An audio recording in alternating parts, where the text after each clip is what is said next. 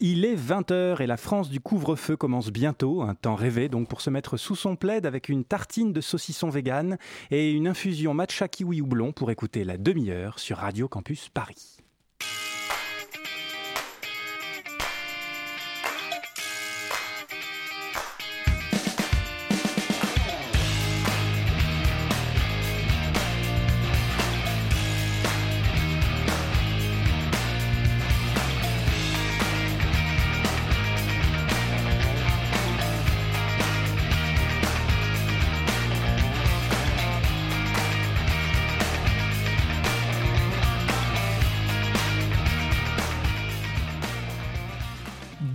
À toi, cher toi qui nous écoutes. Tu es donc sur le 93.9 FM, la radio indépendante, alternative et décalée des jeunes franciliens. Ça, c'est la définition que j'ai trouvée sur Internet. Et je l'ai trouvée tout tout à fait appropriée, donc je la remets ici.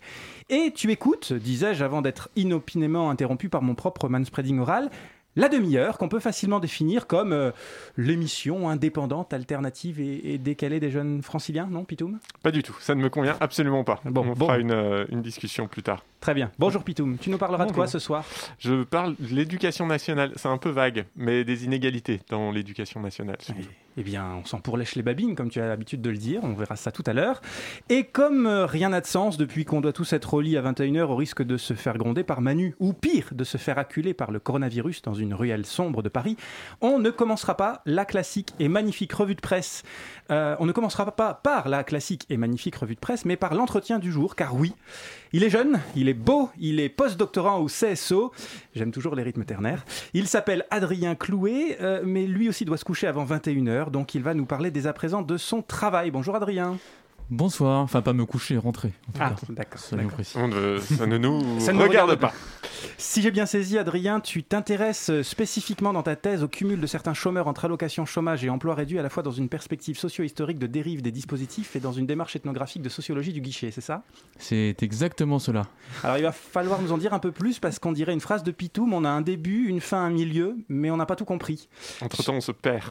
Surtout que c'est pourtant simple, les chômeurs, c'est juste des gens qui veulent pas travailler, non?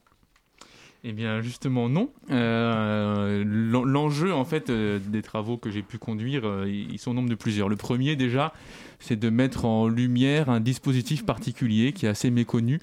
Il s'agit de ce qu'on appelle en France l'activité réduite, c'est-à-dire l'autorisation faite à des personnes privées d'emploi, inscrites à Pôle emploi et allocataires d'une allocation chômage, de pouvoir exercer une petite activité à côté, un CDD, un emploi à temps partiel ou autre.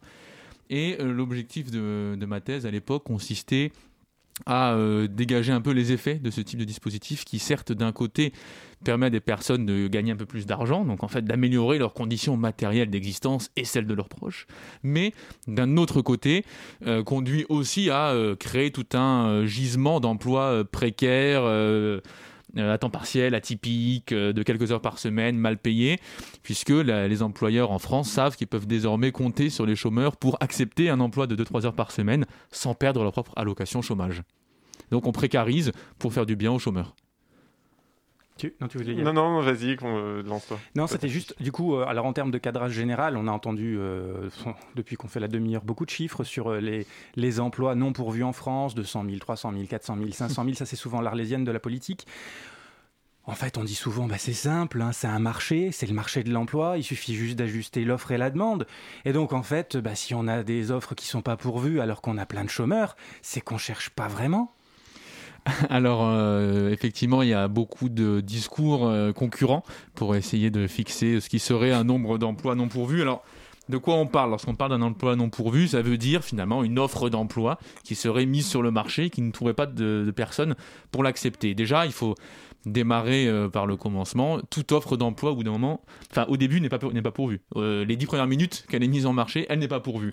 Et donc la question est de savoir à partir de quel moment on estime pouvoir dire qu'une offre n'est pas pourvue. Et à partir de là, on a évidemment des variations de chiffres très importantes, comme, euh, comme tu as pu le dire avec ton rythme ternaire, 300 000, 500 000, 600 000. Mais ce qui me paraît encore plus important à souligner, c'est que quel que soit ce chiffre, 300 000, 600 000, finalement, ça ne change pas grand-chose parce que ce qui est important, c'est de comparer les offres d'emploi non pourvues avec leur contraire, les offres d'emploi pourvues, c'est-à-dire entre 20 et 23 millions par an d'offres d'emploi. Et donc, si on fait ce calcul, on se rend compte que les offres d'emploi non pourvues, dans leur estimation maximum, c'était Nicolas Sarkozy qui était monté à 600 000, je crois, une fois, avec une espèce de folie des grandeurs là-dessus. le chiffre maximum existant revient à 1% des offres d'emploi en circulation sur le marché de l'emploi. C'est-à-dire que dans le pire des cas, il y aurait 1% des offres qui ne trouvent pas preneur. Et évidemment, à partir de là, on peut se demander pour quelles raisons des offres pourraient ne pas trouver preneur. Par exemple, euh, parce qu'elles sont euh, illégales. Par exemple, parce qu'elles n'existent pas, que des employeurs mettent euh, des offres en ligne pour juste compiler des CV et rappeler dans un temps qui serait une conjoncture en tout cas qui serait meilleure. Elles peuvent être tout simplement inacceptables, payées au SMIC, de nuit, à 40 km de chez soi. Bref, beaucoup de raisons qui justifient qu'un emploi ne soit pas pourvu, mais en fait très peu d'emplois qui sont touchés par ces justifications lorsqu'on les rapporte à l'ensemble. Est-ce qu'on peut avoir des offres d'emploi qui sont doublonnées?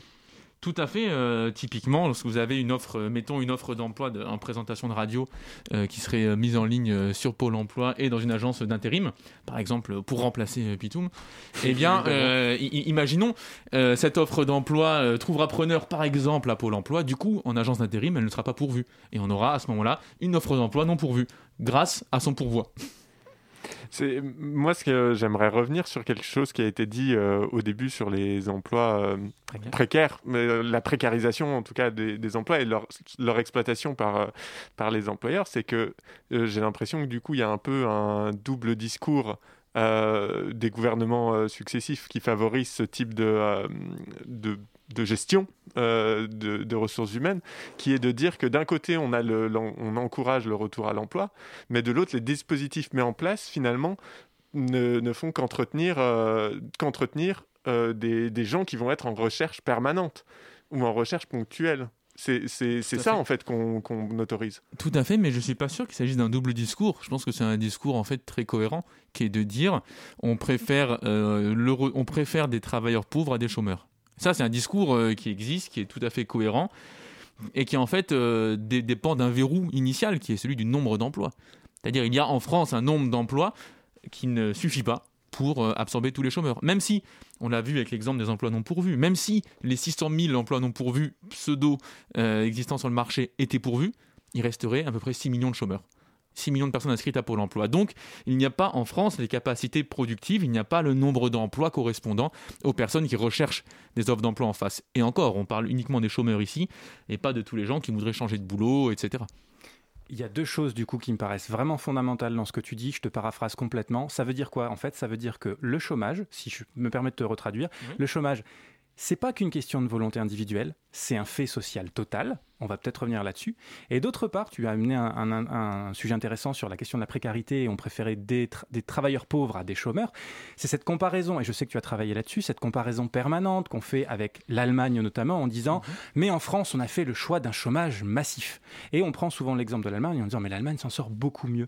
Est-ce qu'on pourrait moduler ce discours et dans quels termes je pense qu'effectivement, on peut et on doit euh, le moduler, ce discours. Donc, comme, tu le dis, il y a, une petite musique assez lancinante depuis des années, un peu moins depuis 2-3 ans néanmoins, qui vise à présenter l'Allemagne comme étant le modèle de gestion de la crise du chômage. Donc l'Allemagne qui connaissait un taux de chômage plus important que la France, fin années 90, début années 2000, et qui a fait le choix au début des années 2000, avec ce qu'on appelle les lois Hartz, sous le chancelier euh, social-démocrate Gerhard Schröder, de mener cette transformation totale des chômeurs en travailleurs pauvres.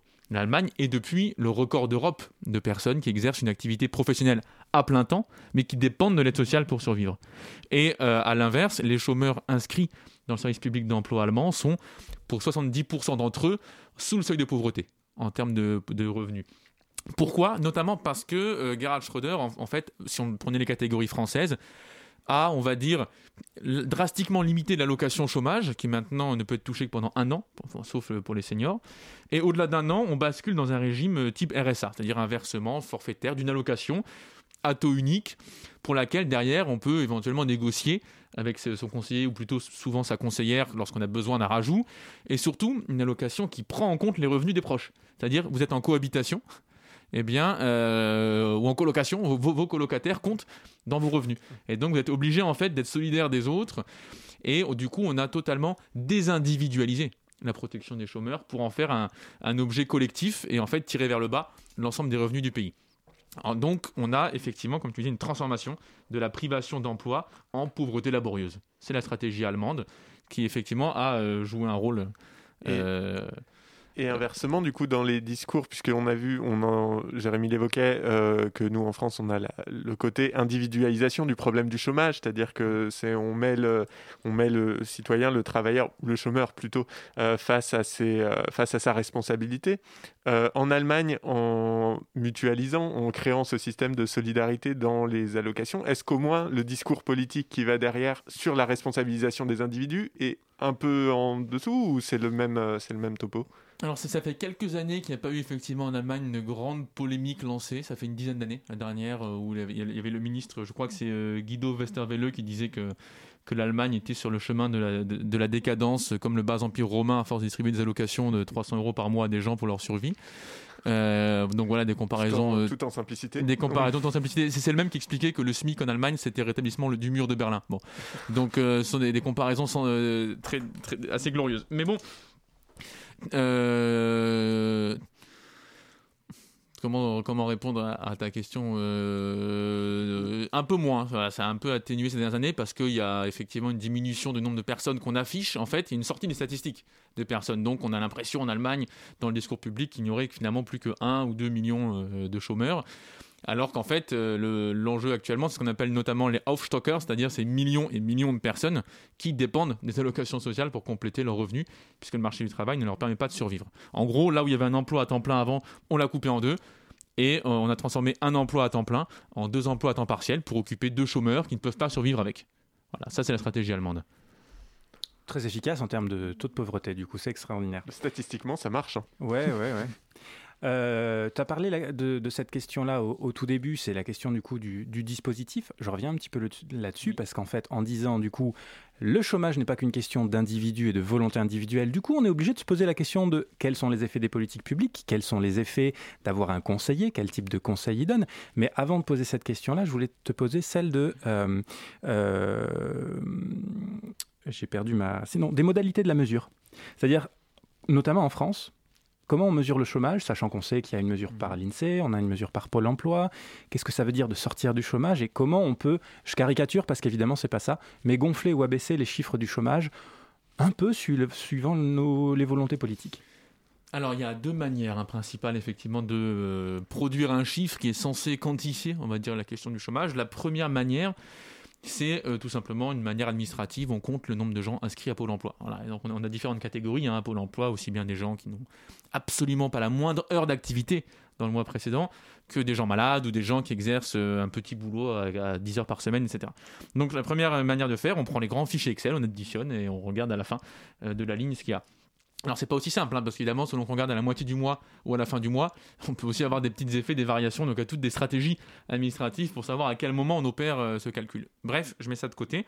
La deuxième manière, c'est l'INSEE. C'est-à-dire, dans ce cas-là, une logique de recensement. On appelle, enfin, d'habitude, on va toquer aux portes, mais maintenant, avec le masque et, les mesures sanitaires, je pense que c'est plus compliqué, mais on contacte des personnes, plusieurs milliers, euh, qu'on suit dans le temps d'ailleurs, pendant plusieurs trimestres, et on s'informe euh, sur leur statut d'emploi et donc pour l'INSEE, il ne s'agit pas de reprendre les règles de Pôle emploi, il s'agit de demander aux gens est-ce que vous avez travaillé la semaine dernière, ne serait-ce qu'une heure? Si oui, vous n'êtes pas chômeur. Est-ce que vous recherchez un emploi? Activement Il y a toute une liste hein, pour comprendre ce que c'est qu'une recherche active. Si oui, vous pouvez être chômeur. Et troisièmement, êtes-vous disponible pour reprendre un emploi dans les deux semaines? Voilà, et quelqu'un qui coche euh, ces trois cases est chômeur au sens de l'INSEE. Et ça donne évidemment des périmètres un peu différents. Une personne indisponible parce qu'elle est malade, mais qui a cotisé, est inscrite à Pôle emploi, sera dans les statistiques de Pôle emploi, enfin dans les données Pôle emploi, alors qu'une personne, euh, par exemple, euh, qui exerce une petite activité non déclarée, mais qui cherche du boulot, qui est disponible, donc qui n'est pas inscrite à Pôle emploi, parce qu'elle n'a pas envie d'être contrôlée, d'être surveillée, etc., sera uniquement dans les statistiques de l'INSEE. Donc on peut avoir des populations comme ça qui se croisent, et au milieu de tout ça, on a ce qu'on appelle le halo du chômage, c'est-à-dire l'ensemble des catégories plus problématique, euh, un peu moins clair. Alors des gens qui travaillent 15 heures par semaine sans être inscrits à Pôle emploi mais qui chercheraient bien autre boulot, des gens qui souhaiteraient changer de boulot mais qui ne cherchent pas activement. Bref, on a comme ça plusieurs millions de personnes qui sont dans le mal emploi en fait, qui est euh, une troisième catégorie qui occupe beaucoup de personnes.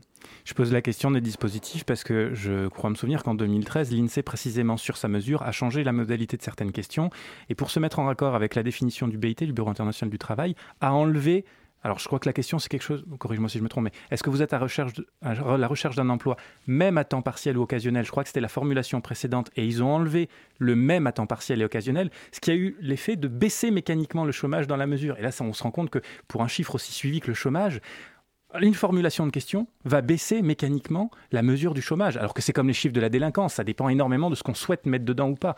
Tout à fait. Et alors, euh, je vais même rebondir sur ce que tu dis. Non seulement l'intitulé des questions a un rôle décisif sur les réponses qui sont données, mais même les méthodes techniques. Euh, donc, j'ai beaucoup comparé euh, France-Allemagne, parce qu'on parlait France-Allemagne tout à l'heure le fait d'utiliser des entretiens face à face avec un ordinateur ou des appels téléphoniques mmh. a un effet aussi drastique. Lorsqu'on appelle au téléphone, des gens répondent pour les autres, par exemple. Des gens donnent des informations sur d'autres, et typiquement, lorsque c'est les parents, ils vont dire que leur enfant cherche activement, etc. Il y a plein de logiques comme ça, bien sûr, euh, de valorisation sociale. On essaye de dire des choses positives sur ses proches. Par exemple, voilà, c'est un autre exemple.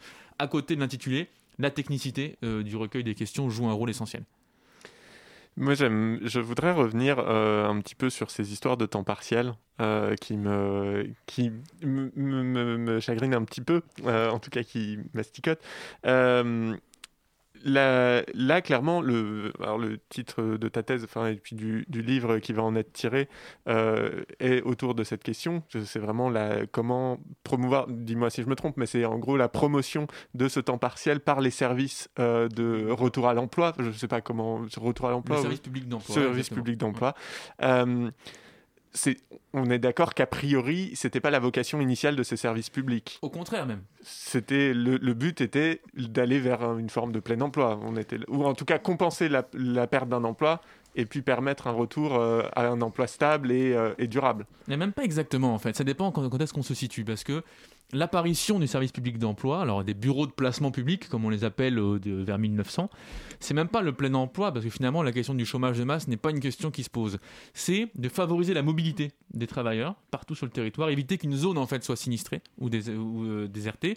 Et deuxièmement, ce qui nous semble aujourd'hui assez euh, étonnant par rapport aux missions de la politique publique, c'est de régulariser l'emploi, faire en sorte que l'emploi occasionnel, irrégulier, en fait ce qu'on dirait précaire aujourd'hui, disparaisse une des missions essentielles au début, c'est pas la quantité des emplois, c'est leur qualité. Et c'est là-dessus qu'est censé intervenir le service public d'emploi initialement dans la loi de 1904 en France qui crée les bureaux municipaux de placement, etc.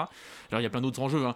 surveiller les personnes, contrôler les allocataires, euh, mettre les femmes dans des secteurs où on veut euh, mettre les femmes au travail et les hommes dans des secteurs où on veut mettre les hommes au travail. Bref, il y a beaucoup d'autres enjeux, mais c'est la qualité d'emploi qui est au centre. Et en France, lorsqu'on crée un service public d'emploi unifié et pas des bureaux de placement locaux, euh, la NPE en 1967. Le but de la NPE n'est pas non plus de répondre à un chômage de masse. Hein. On est en 67, il y a très peu de chômeurs. La création de la NPE, c'est la mobilité.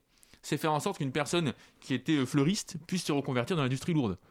C'est faire en sorte que les personnes se déplacent d'un secteur à un autre et d'une région à une autre. C'est ça le but initial du service public d'emploi. Et ça, à l'époque, il le fait très bien d'ailleurs. Il est, dans les faits, rapidement heurté par la crise pétrolière et le chômage de masse, qui vient du coup créer des attentes envers le service public d'emploi, des attentes consistant à faire baisser le niveau du chômage, alors que les agents à Pôle emploi ou à l'NPE n'ont évidemment aucun contrôle sur le nombre d'offres d'emploi en circulation. Et donc on, leur demande de baisser le taux de chômage alors qu'ils n'ont aucun contrôle sur les débouchés pour les chômeurs. Donc évidemment c'est une mission qui est impossible. Et à quel moment du coup elle a été... Euh, euh, on voit du coup qu'il y a ce moment de la crise pétrolière qui, qui, a un, du coup, il y a un effet, euh, une forme d'effet collatéral, une conséquence directe de cette crise qui, qui, met en jeu le, rôle de la NPA. Mais à un moment, c'est politisé. Enfin, à un moment, c'est politiquement repris et on transforme les missions de, euh, de ce service euh, officiellement. C'est ce qui se passe plus ou moins ou pas, justement. Bah, pas tellement, parce que finalement, la mission du service public d'emploi, c'est d'accompagner les chômeurs vers le retour à un emploi, mais c'est pas de leur trouver un emploi. Mais du coup, bah, sur la question de, du, du de l'emploi précaire, c'est-à-dire ah plutôt ça, euh, à quel moment en fait euh, ça devient euh, l'emploi à tout prix quelque part? Bah, Le service public d'emploi en fait finalement généralement suit les offres d'emploi en circulation. Alors non, ça, ça devient vraiment l'emploi à tout prix, c'est les années 1980. Mais en même temps, c'est le moment où sont légalisés les CDD, l'intérim, etc. Il ne faut pas oublier que c'est les années 70 seulement l'apparition de ces formes d'emploi. Avant, ça n'existe pas. Il y a non seulement le CDI et la forme normale, mais l'intérim, le CDD, c'est les années 70 qu'ils apparaissent en France. Donc, une fois qu'ils apparaissent et qu'ils se développent, eh bien, ça devient un peu une solution locale. C'est-à-dire euh, des bureaux de placement, enfin la NPE est débordée par un nombre de chômeurs sans, sans commune mesure avec les agents qu'on peut mettre en place, en face. Et donc du coup, on les oriente vers ce qu'il y a. sans pour autant qu'il n'y ait, jamais de véritable consigne en ce sens, officielle. D'ailleurs, toujours pas aujourd'hui. La plupart des conseillers vous expliquent, euh, c'est vrai, ils essayent au maximum de mettre les gens dans des emplois de qualité et durables. Sauf que s'ils se contentaient de faire ça, ils ne pourraient aider qu'une personne sur 100. Ils n'y arriveraient absolument pas, pas une sur 100 un peu plus, mais ils ne pourraient pas répondre à leur mission, ils ne pourraient pas même répondre à la demande des personnes face à eux s'ils se contentaient de regarder l'emploi euh, typique, de qualité et stable. Parce qu'il n'y en a pas assez du tout pour répondre euh, au nombre de chômeurs accueillis. Ouais, dans la continuité du coup de ce que tu nous dis ici, est-ce qu'on peut revenir un peu sur cette logique qui est celle de, euh, je caricature un peu, mais tellement peu, quand tu es chômeur toi-même, bah, il faut devenir acteur de ton, propre retour à l'emploi. Et quelque part, euh, le conseiller, et on comprend aussi pourquoi c'est une manière aussi d'alléger son activité parce qu'il il a un nombre de personnes à suivre qui est proprement hallucinant, mais le, le, conseiller, en fait, suit de très loin cette activité. Et j'aimerais est-ce que tu peux nous en dire un peu plus sur la nature de cette activité? C'est-à-dire que le chômeur doit être actif, il doit être autonome, mais en réalité, que tu sois euh, que tu sortes avec un que tu que tu sois cadre sup et tu bénéficies par ailleurs des services je sais pas de l'APEC ou tu es, hyper autonome tu as un réseau tu es présent sur euh, des réseaux sociaux etc ou euh, à l'inverse tu es je vais pas dire chaudronnier parce qu'en plus ça pour le coup il peut y avoir des offres d'emploi ne serait-ce qu'en intérim mais tu as un niveau de qualification beaucoup plus faible ou on va nier d'ailleurs tes qualifications quelquefois bah tu vas pas avoir du tout la même expérience du conseiller, du conseil et de ta trajectoire dans ton retour à l'emploi. Oui. en fait, ça, cette injonction à être acteur et à euh, finalement mener sa recherche d'emploi et surtout une injonction qui n'est pas que morale, elle est contrôlée. C'est-à-dire il faut fournir des pièces et des justificatifs selon lesquels effectivement on a bien multiplié les démarches X ou Y pour retourner à l'emploi. Ça, ça, a plusieurs enjeux et ça repose sur plusieurs mythes en fait fondamentaux aujourd'hui dans l'état social. Le premier, c'est que les personnes qui font le plus d'efforts sont celles qui reviendraient à l'emploi. Et on sait que c'est faux. On sait que les personnes qui font le plus d'efforts sont celles qui sont le plus vite brisées par leurs efforts et qui renoncent et qui abandonnent le plus vite. Donc c'est un premier mythe sur lequel cela repose. Le deuxième enjeu, euh, c'est que ça va occuper les personnes. C'est que finalement, euh, le chômeur, euh, s'il ne recherche pas, va s'éloigner du marché de l'emploi, ne va pas vouloir trouver un boulot, va se complaire euh, dans des aides euh, euh, faramineuses. On rappelle qu'un chômeur sur deux n'est pas indemnisé. Et donc, qu'il s'agirait de l'occuper, en fait. C'est donner au chômeur une tâche qui est légitime, c'est-à-dire le retour à l'emploi et faire travailler le chômeur à son retour à l'emploi, plutôt qu'il aille dans de l'associatif, autre chose, parce qu'on considère qu'il est illégitime, et ça, on devrait pouvoir le questionner, on considère illégitime qu'un chômeur avec l'argent des caisses de contribution collective exerce une activité euh, d'intérêt général qui n'est pas salarié. Troisièmement, parce qu'on repose sur le mythe que, selon lequel, plutôt, les chômeurs sont financés par l'argent public. Et ça, c'est quelque chose qu'il faut rappeler au quotidien, c'est-à-dire que les chômeurs n'ont jamais qu'un droit de tirage sur leur cotisation à eux. Ce sont des personnes qui ont été salariées auparavant, qui ont mis de l'argent dans la, dans la tirelire, dans le pot commun, et qui, du coup, obtiennent une partie, un prorata, euh, selon ce qu'ils ont mis d'ailleurs avant, puisque leur revenu au chômage dépend de ce qu'ils ont versé auparavant. Et donc, les chômeurs ne sont que des personnes qui touchent euh, le fruit de leur propre euh, épargne, quelque part, antérieure, de leur propre cotisation antérieure. Et donc, euh, l'injonction à la recherche d'emploi active et aux démarches individuelles ne sont jamais que le fruit de ces trois mythes qui, à mon avis, sont des mythes euh, problématiques aujourd'hui pour comprendre l'état social et mener des politiques vis-à-vis des chômeurs. On pourrait d'ailleurs s'étonner que le, le, droit au chômage est un système assurantiel et on pourrait s'étonner d'ailleurs qu'il y ait des contraintes qui soient mises à système assurantiel alors qu'on y a participé. Donc de droit, en fait, on devrait avoir ce droit presque inaliénable au chômage euh, puisqu'on a participé. Exactement. C'est un salaire différé normalement. C'est un salaire différé. Et euh, la comparaison avec les autres euh, branches de la sécurité sociale, alors on rappellera que c'est pas vraiment une branche de la sécurité sociale, hein. il y a l'UNEDIC qui est écrit justement pour un traitement à part des chômeurs, mais on voit bien un traitement très distinct du risque de, perte d'emploi par rapport à d'autres risques sociaux. Par exemple, la maladie. Jamais on s'est dit qu'une personne qui était qui, a attrapé une grippe ne serait pas indemnisée, ou en tout cas n'aurait pas les médicaments remboursés si elle n'a pas mis un pull avant de sortir. On n'a jamais dit qu'une personne accidentée au travail, euh, qui n'a pas euh, fait son yoga le matin, ne serait pas indemnisée après l'accident du travail. Il n'y a que pour les chômeurs que l'on considère que le risque social est subordonné à un bon comportement. Et euh, justement, euh, ça a été quand même un, thème de campagne euh, d'Emmanuel Macron, et ça serait dommage qu'on parle pas un petit peu de lui, sur la question de, justement du, chômage et de la manière de le toucher. Et je pense notamment à sa, philosophie qui était plutôt, alors pour le coup, intéressante, il me semble, à ce moment-là, qui était de dire que, y compris en cas de, démission, euh, on, aurait pu toucher le chômage. Ce qui était un renversement plutôt, justement, intéressant de la question de, la, enfin, de, ce que représente euh, l'allocation chômage, puisque tout à coup, ça devenait un droit pour un salarié de dire je ne veux plus de ce travail-là, je veux en changer. Euh, bon, c'est un peu tombé à l'eau, on est dans, en tout cas, c'est très complexe de, de, l'arrivée. C'est sur projet. On, et, on, revient sur l'activation individuelle. Et en plus, effectivement, on est sur projet.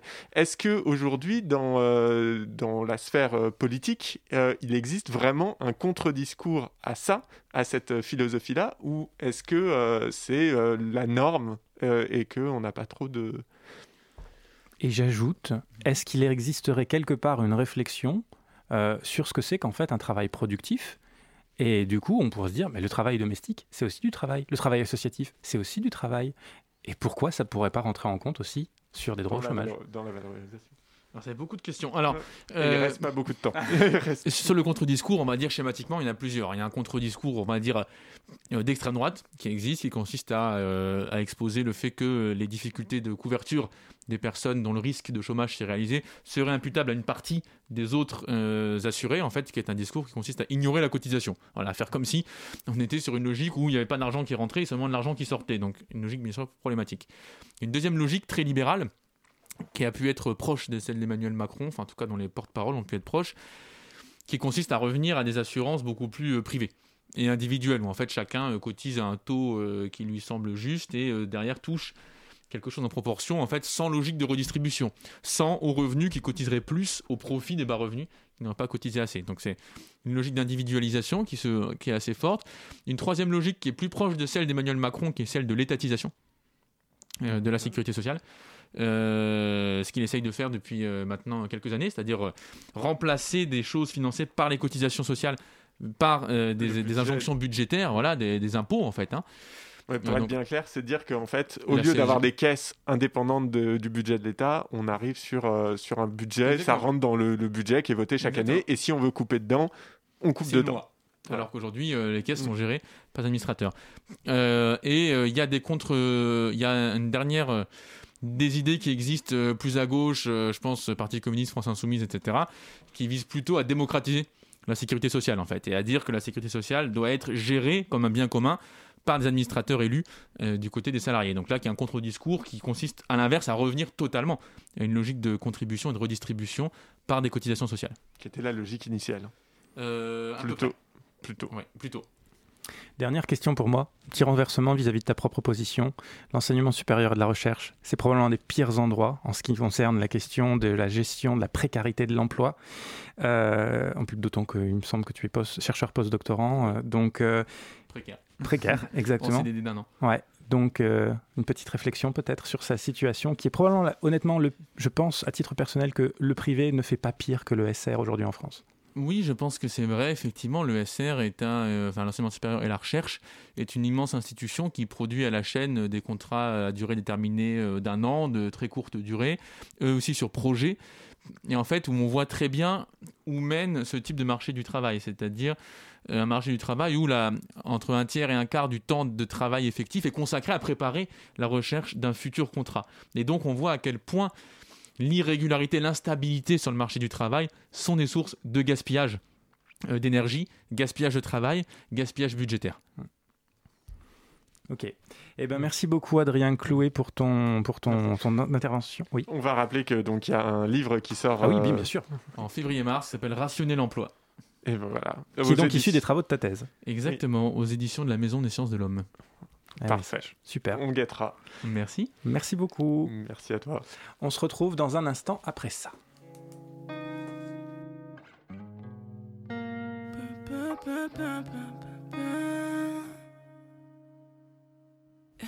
Just a little bit. Pour les digits dans le corps. Simple. Et je suis déjà loin dans le club. J'ai tes appels, bref, t'étais apprêté, t'as un appel. Toi t'es un malheur, t'es pour allaiter, je veux que tu sois mienne. Pluie annoncée, juste une petite pure, je suis lancée. Une petite romancée, juste un peu de pluie annoncée. pensé. Maintenant je peux plus renoncer. Je t'ai vu te pencher, passionné. Je te donne ça bien. Je suis t'en pousser jusqu'à la fin. Sous parapluie à plein, plein, plein, plein, plein, plein. Que je te donne ça bien. Je suis pousser jusqu'à la fin. Sous parapluie à plein, plein, plein. Quand ça coûte, j'en ai plein. Dans la express dans le bac, no VVS, no ice, c'est ma neck. Juste un collège, la frappe, attends pas un texte back, et ma nigga. Dans la express dans le bac, no VVS, no ice, c'est ma nigga, just go down. Juste un collège, la frappe, attends pas un texte back, juste tourne sur la pole, man. Baby, tes eyes on me, appuie ton ass on me. Avec toi j'ai plus peur, carrément j'ai plus l'heure, je suis trop frais, j'ai plus money. J'ai que t'y as pensé, maintenant je peux plus renoncer. Je t'ai vu te pencher, name? Que je te donne ça bien, je suis dans jusqu'à la fin. Sous parapluie à plein, plein, plein, plein, plein, plein. Que je te donne ça bien, je suis dans jusqu'à la fin. Sous parapluie à plein, plein, plein. Quand ça couche, j'en ai plein. Quand ça couche, j'en ai plein. Couche,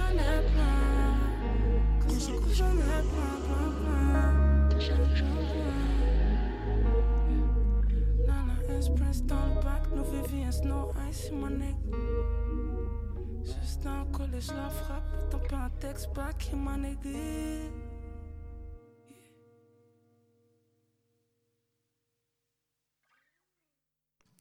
C'était Lala Ce avec son titre Parapluie sur Radio Campus Paris. Vous écoutez la demi-heure. La demi-heure, de 20h à 21h une fois par mois, sur Radio Campus Paris. Et c'est de la merde. Merci beaucoup et continuons donc dans cette logique qui n'a ni queue ni tête, au risque de faire un tête à queue, et reprenons le sens de nos moutons.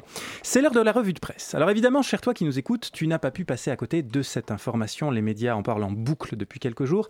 Je suis, je suis la nouvelle qui a pris le pas au point qu'on en oublie de parler du coronavirus et du couvre-feu, ce qui tombe bien parce qu'on en avait un peu marre et qu'on savait plus trop quoi en dire. Je suis le sujet qui fait réagir Darmanin, Dupont-Moretti, Pomme de Renette et Pomme d'Api. Je suis, je suis Pitoum. Les 4 millions d'euros de The Event. Simon Oui, Non, ça n'est pas un sujet. Eh ben non, non, désolé. C'est... merci, merci, merci, merci, merci beaucoup. Il y a donc il y a, il y a- il y a un piège donc dans cette question. Je, je, je, je suis, en fait, je suis la nouvelle dont tout le monde. merci. Bon, ça suffit. Je suis la nouvelle dont tout le monde se fout et dont personne ne parle parce que ça manque d'odeur de sang par rapport à une décapitation.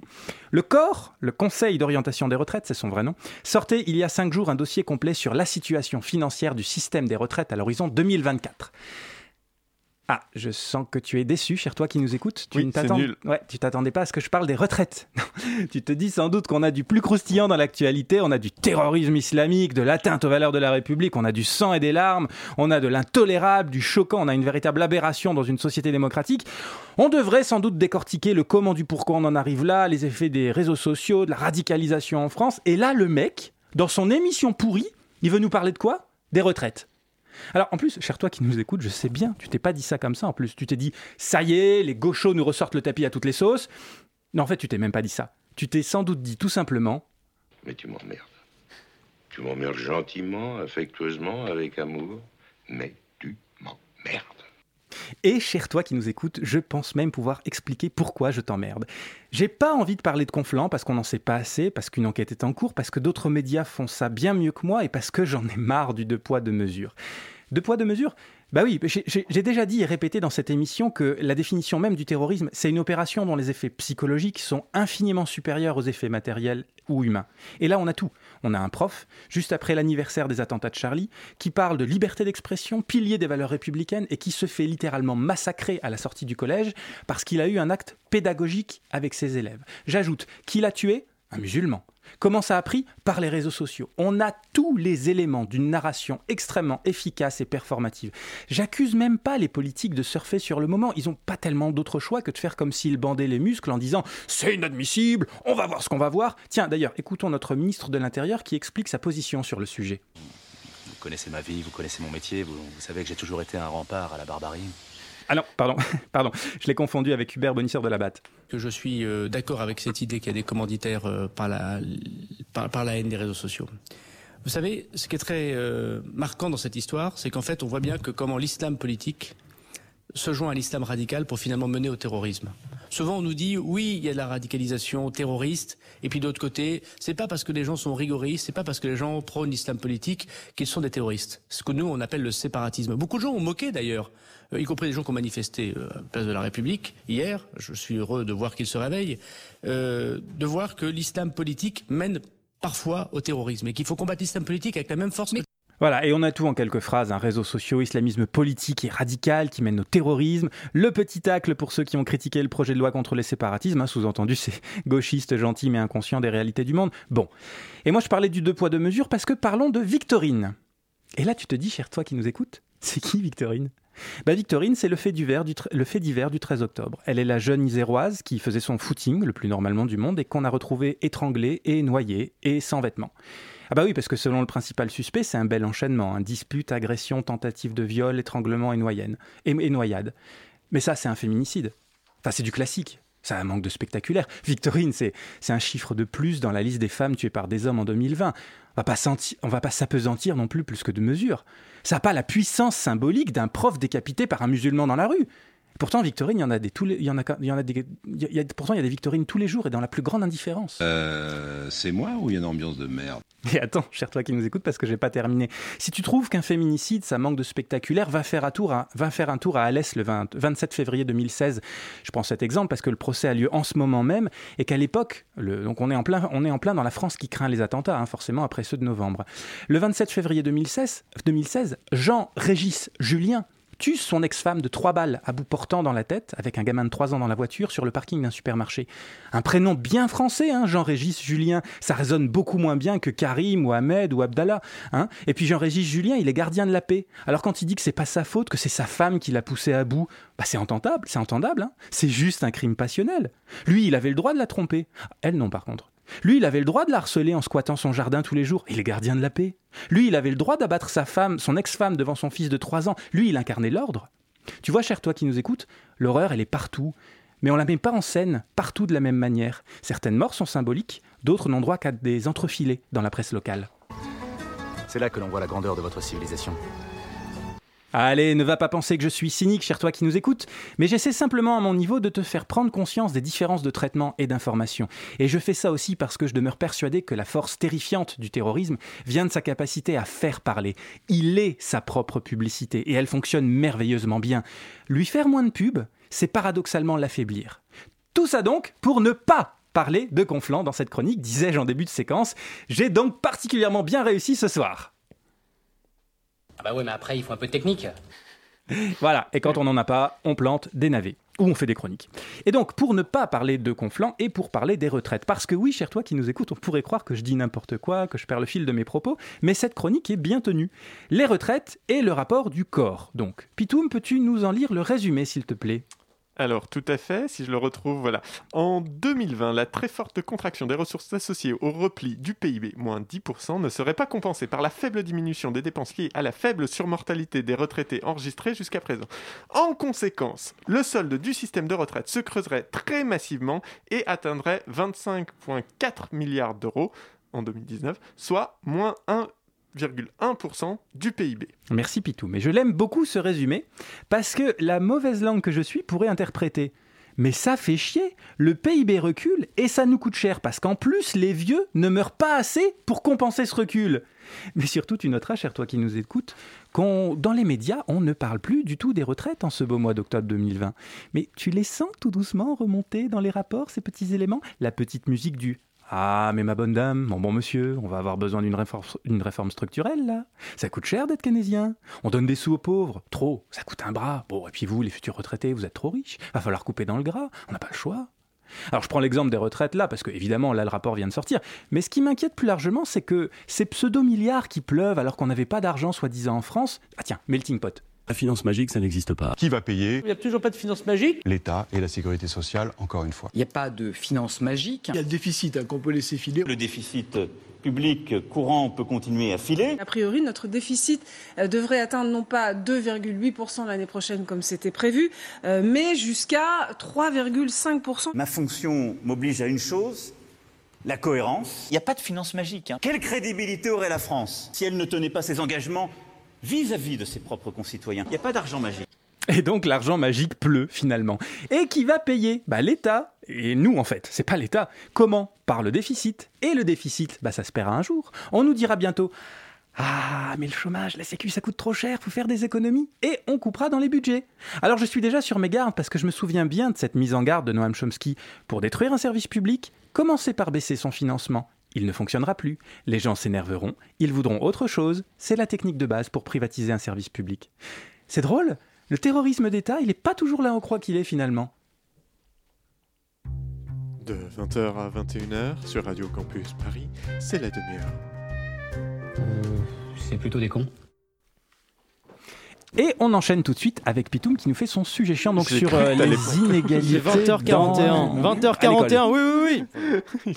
J'ai cru que t'allais pas me lancer en plus. Qu'est-ce qui s'est passé à l'instant? L'éducation L'éducation Qui, contre toute attente, n'est pas la délégation des souverains du duché de Jérusalem. Un blague dont le mauvais goût et la grammaire chancelante se disputent la médiocrité, mais bien l'apprentissage et le développement des facultés intellectuelles, morales et physiques, ainsi que les moyens et les résultats de cette activité de développement. Cette blague est nulle.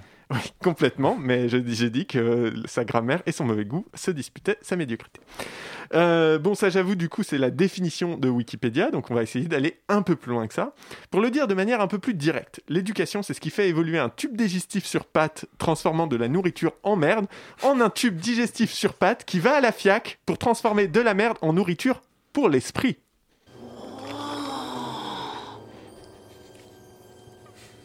C'est de toute beauté. Et c'est gratuit. L'éducation, il va en être question du coup pendant ces quelques minutes que tu m'accordes, et plus précisément de l'éducation nationale, hein, en France en l'occurrence. Parce que non pas que les pratiques individuelles euh, de dressage de marmots ne soient pas dignes de nos élucubrations gauchisantes, ou que les fessées données dans l'intimité n'allument pas dans ma voix quelques trémolos suspects, mais il s'agit bien ici de l'école dont nous allons parler, l'école euh, de la confiance ou celle de la République, hein, en fonction du type de droite qui a décidé de nommer la réforme. Car oui, oui, l'éducation nationale des réformes, elle en subit un paquet. Euh, Tous les 5 à 10 ans, un ou une ministre lance un grand plan pour refonder, transformer, améliorer l'école. Et la question qu'il est intéressant de se poser ce soir, c'est pourquoi faire? Mais pourquoi faire?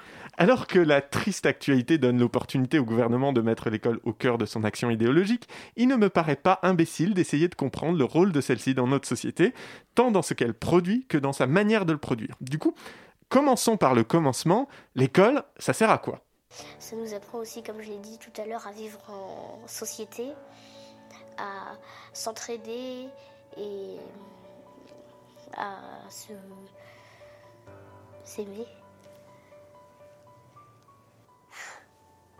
Voilà. Merci Ninon pour cette réponse très douce qui permet d'entrer dans le sujet comme on sort d'une bonne nuit de sommeil revigorante, encore emmitouflé dans la chaleur cotonneuse de la couette. Malheureusement, malheureusement, la réalité est généralement plus proche du réveil ma- matin réglé trop tôt ou du bébé qui te hurle sa morosité stridente après une nuit agitée de cauchemar où Karl Marx, Karl Marx pardon, jette un regard méprisant sur ton nouveau vélo électrique acheté grâce à ton salaire de directeur avant de te tourner le dos, te laissant seul et bien démuni en selle sur tes contradictions. Donc, non, je ne suis pas sûr que ça soit ça, l'école. hein. Je suis même pas sûr euh, que ça soit que ça, pardon, et je suis même pas sûr que ça soit ça tout court. D'abord parce que l'école est, comme toute création humaine, l'émanation d'une société, hein, et quelque part peut donc difficilement être autre chose qu'un reflet, déformé même parfois, de cette dernière. On n'est pas vraiment dans un monde d'amour et de câlins, malgré les velléités polyamoureuses des utopistes qui squattent au Cupid. hein. D'ailleurs, puisque je prends comme postulat ici, et de manière un petit peu audacieuse, que l'école est le produit d'une société, il serait intéressant de voir comment notre gouvernement se représente cette école, son rôle. Et ça tombe bien, parce qu'a débuté il y a quelques semaines une campagne de recrutement d'enseignants et enseignantes qui cherche à nous vendre le projet de l'éducation nationale. Du coup, ça me paraît être un bon moyen pour voir ce qu'on souhaiterait que l'école soit et voir dans quelle mesure cette ambition est conforme ou non à la réalité. Devenir professeur, pour le plaisir de se retrouver et pour aider chaque enfant à se trouver, pour donner aux jeunes les moyens d'écrire leur futur et les réunir autour de nos valeurs républicaines, pour gommer les inégalités et tracer pour chaque élève un chemin vers la réussite. Devenir professeur, pour donner son temps à un élève, un groupe, une équipe, une classe, et leur donner confiance en l'avenir. Pour avoir le bonheur de transmettre son savoir et la chance de perfectionner sans cesse son savoir-faire. Pour choisir un métier qui a du sens. Pour rejoindre une communauté engagée, solidaire et passionnée pour construire l'école de demain. Devenez professeur. L'éducation nationale recrute et forme 25 000 professeurs. Eh oui, alors en fait, euh, on n'est pas loin de Ninon, finalement. hein. Je me demande si elle n'était pas consultante sur le truc. euh. Reprenons quand même dans l'ordre et sans la musique d'ascenseur derrière les principaux points qui définissent, selon cette euh, vidéo, la mission d'un ou d'une professeur dans l'école républicaine. Tu t'es fait chier pour cette, ce sujet. hein. Sur- euh, Alors, recenser les différents. donc, Ah bravo, oui, non, bravo. non, oui, oui. Aider à chaque enfant euh, donc à se trouver, donner aux jeunes les moyens d'écrire leur futur, réunir autour de nos valeurs républicaines, gommer les inégalités, tracer pour chaque élève un chemin vers la réussite. Voilà. Bon, très bien. À la suite de quoi, on a toute une série d'arguments sur le métier en lui-même, hein, tout aussi intéressant à questionner, mais qui en l'occurrence nous fera un petit peu dévier de notre sujet. Donc restons-en à ces quelques points-là. Et comme je ne voudrais pas non plus les traiter de manière arbitraire et que des gens bien plus intelligents que moi se sont posés des questions bien avant moi, on va s'appuyer sur les rôles sociaux de l'institution scolaire, qui sont au nombre de trois et qui permettent de fournir une grille de lecture des méthodes, des objectifs et des réformes concernant l'école. Donc ces rôles sont 1. L'éducation, c'est-à-dire la réalisation de l'individu en tant que sujet critique et épanoui. C'est ce que l'on attribuait originellement, en fait, essentiellement à l'instruction. C'était l'apprentissage de savoir qui formait les individus. Et puis aujourd'hui, on, on a en plus de l'instruction l'idée du développement de la personnalité de l'enfant. Ensuite, on a la socialisation. Donc l'école doit créer un sentiment d'appartenance collective, hein, d'adhésion à des valeurs communes, une forme de vivre ensemble, pour reprendre l'ex- l'expression consacrée. Et enfin, l'utilité. L'école doit préparer à l'insertion dans le monde du travail, former un métier, donner une place à l'adulte futur dans la société. Et alors on voit tout de suite qu'il est assez facile d'imaginer comment des gouvernements de telle ou telle couleur politique pourraient choisir de favoriser l'un ou l'autre de ces rôles de sorte à, servir leur idéologie. Mais revenons donc à l'école selon Macron, en tout cas comme ses équipes nous la vendent dans leur pub. Donc on a aidé chaque enfant à se trouver et donné aux jeunes les moyens d'écrire leur futur. C'est un peu bullshit, hein, mais on est plutôt dans le rôle de l'éducation quand même là, a priori. Ensuite, on a réunir autour de nos valeurs républicaines, donc là c'est le rôle de la socialisation, et on a le tracer pour chaque élève un chemin vers la réussite. On va pas faire semblant, la réussite c'est pas pointer au chômage, hein, c'est être productif pour l'économie. Je pense qu'il n'y a pas vraiment débat là-dessus. Je n'ai pas souvenir de Macron disant que la réussite c'est manger des tartines de confiture en lisant des mangas. On a donc ici plus ou moins, selon Macron, on a donc ici plus ou moins effectivement trois rôles sociaux, les trois rôles sociaux qui sont remplis dans cette définition. Mais il y a une mission qui reste et que je n'arrive pas à caser. Dans la pub, la dame, elle dit pour gommer les inégalités. Alors, entendons-nous bien, hein, je suis hyper enthousiaste à cette idée, mais je ne sais pas trop comment la positionner dans ce triangle éducation, socialisation et utilité. Parce qu'elle ne correspond pas vraiment à un de ces trois pôles. Moi, elle me donne l'impression d'être en dehors de ces rôles sociaux de l'institution scolaire tels qu'on les a définis. Et d'ailleurs, dans l'article de Dominique Gro- Grouters, pardon, sociologue en sciences de l'éducation et qui m'a servi de référence, il n'est fait mention à aucun moment des inégalités ou de leur rectification. Et ça veut dire quoi en plus gommer les inégalités? Ça veut dire les faire disparaître de l'école ou de la société? Est-ce qu'un enfant ne doit pas voir les inégalités au sein de l'école ou est-ce que l'école doit travailler à les supprimer dans la société? Pour le moment, on ne sait pas. hein. On sait juste que c'est mis là. On a cru que c'était là pour faire joli. Ah bah c'est sûr, hein. prétendre gommer les inégalités, c'est plutôt gracieux, ça donne des airs républicains, ça rappelle que sur le fronton des dites écoles, il y a marqué égalité, c'est sûr que c'est dans le ton. Sauf que clairement, l'école, ben, elle n'est pas égalitaire, elle est même très inégalitaire. On peut reprocher à notre école de maintenir les inégalités en apportant davantage à ceux qui ont déjà beaucoup. L'enquête PISA 2015, par exemple, classe la France parmi les cancres de la démocratisation scolaire. Elle montre que dans l'Hexagone, la relation entre les performances en sciences des élèves et leur milieu socio-économique est parmi les plus fortes des pays de l'OCDE. Un élève issu d'un milieu défavorisé a quatre fois plus de chances d'être en difficulté qu'un élève originaire d'un milieu aisé. Et les élèves issus d'une deuxième génération d'immigrés, presque la moitié connaît des problèmes scolaires sévères. Le milieu social a un fort impact sur l'orientation. À note égale, un élève issu de milieux défavorisés a deux fois moins de probabilité d'accéder à une seconde générale ou technologique qu'un élève issu d'un environnement favorisé. En vrai, il n'y a même pas besoin de faire de grandes études à l'échelle européenne pour le comprendre ça. Prenons ce témoignage de Delphine Saltel, productrice à France Culture, qui a réalisé en 2017 un documentaire pour Arte Radio. Il y a deux écoles. Il y a une rue à traverser pour accéder au bâtiment de notre école. Et là, le flot des familles se sépare en deux. Ça fait comme une fourche ou un aiguillage de train. Il y a ceux qui traversent vers l'école publique et ceux qui restent sur le trottoir et continuent un peu plus loin. Eux, ils vont à l'école privée qui se trouve à une centaine de mètres. Les filles, ça n'a pas l'air de leur poser problème. Mais moi, je me sens un peu décalée. Bonjour, vous êtes bien? Mon père est médecin, j'ai fait des études supérieures et je pars en vacances plusieurs fois dans l'année. Tu dis bonjour, Gloria? Ça fait plaisir de voir sourire plutôt que de pleurer le matin. Croise les doigts là. Et là, j'ai l'impression que tous les gens comme moi ont disparu. Bon, elle- parle un- d'un cas spécifique, hein, qui est celui du privé et du public, des personnes qui décident de payer et qui ont les moyens pour scolariser leurs enfants. Mais le résultat, qui existe également avec la sectorisation notamment, et d'une manière plus générale la géographie des villes, bah, c'est l'existence d'une réelle ségrégation scolaire. On parlait juste avant de la grande étude du, CNESCO de 2015. Elle a également révélé une concentration des élèves issus de milieux défavorisés dans certains établissements et au contraire l'absence d'élèves issus de familles CSP+, dans ceux-ci. Pire encore, on constate une ségrégation au sein même des établissements, entre les classes, avec notamment l'utilisation des langues vivantes et mortes comme stratégie plus ou moins avouée des regrou- de regroupement social, tant de la part des parents que celle des établissements. On va me dire qu'il a fallu attendre 2015 pour qu'on s'en rende compte de tout ça. Euh, que euh, les inégalités euh, de réussite scolaire ne sont pas expliquées complètement à partir des inégalités économiques. Donc il a fallu inventer une notion que j'ai euh, appelée capital culturel, c'est-à-dire l'idée que nous héritons de notre famille pas seulement euh, euh, des, moyens matériels, mais nous héritons des instruments de, connaissance, d'expression, des, savoir-faire, des savoirs, des techniques, des modes, de- des manières de travailler, par exemple. Euh, C'est-à-dire des tas de choses qui sont transmises inconsciemment par la famille et qui contribuent énormément euh, à la réussite scolaire.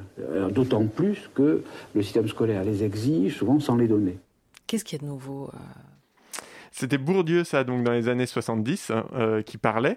Et, euh, et bah, du coup, c'est pas nouveau. Enfin, je vais utiliser un argument que je déteste et dont, j'ai déjà fustigé avec véhémence l'usa- l'usage à cette antenne même, mais on est en 2020, bordel D'où nous en sommes encore là? Comment peut-on avoir identifié des causes à la reproduction des inégalités il y a 50 ans et en être toujours à prétendre vouloir les gommer alors qu'elles s'accentuent?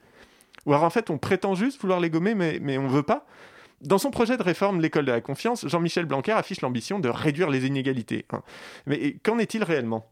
C'est quoi la vision de Jean-Michel Blanquer? C'est quoi la vision de ce gouvernement de l'école?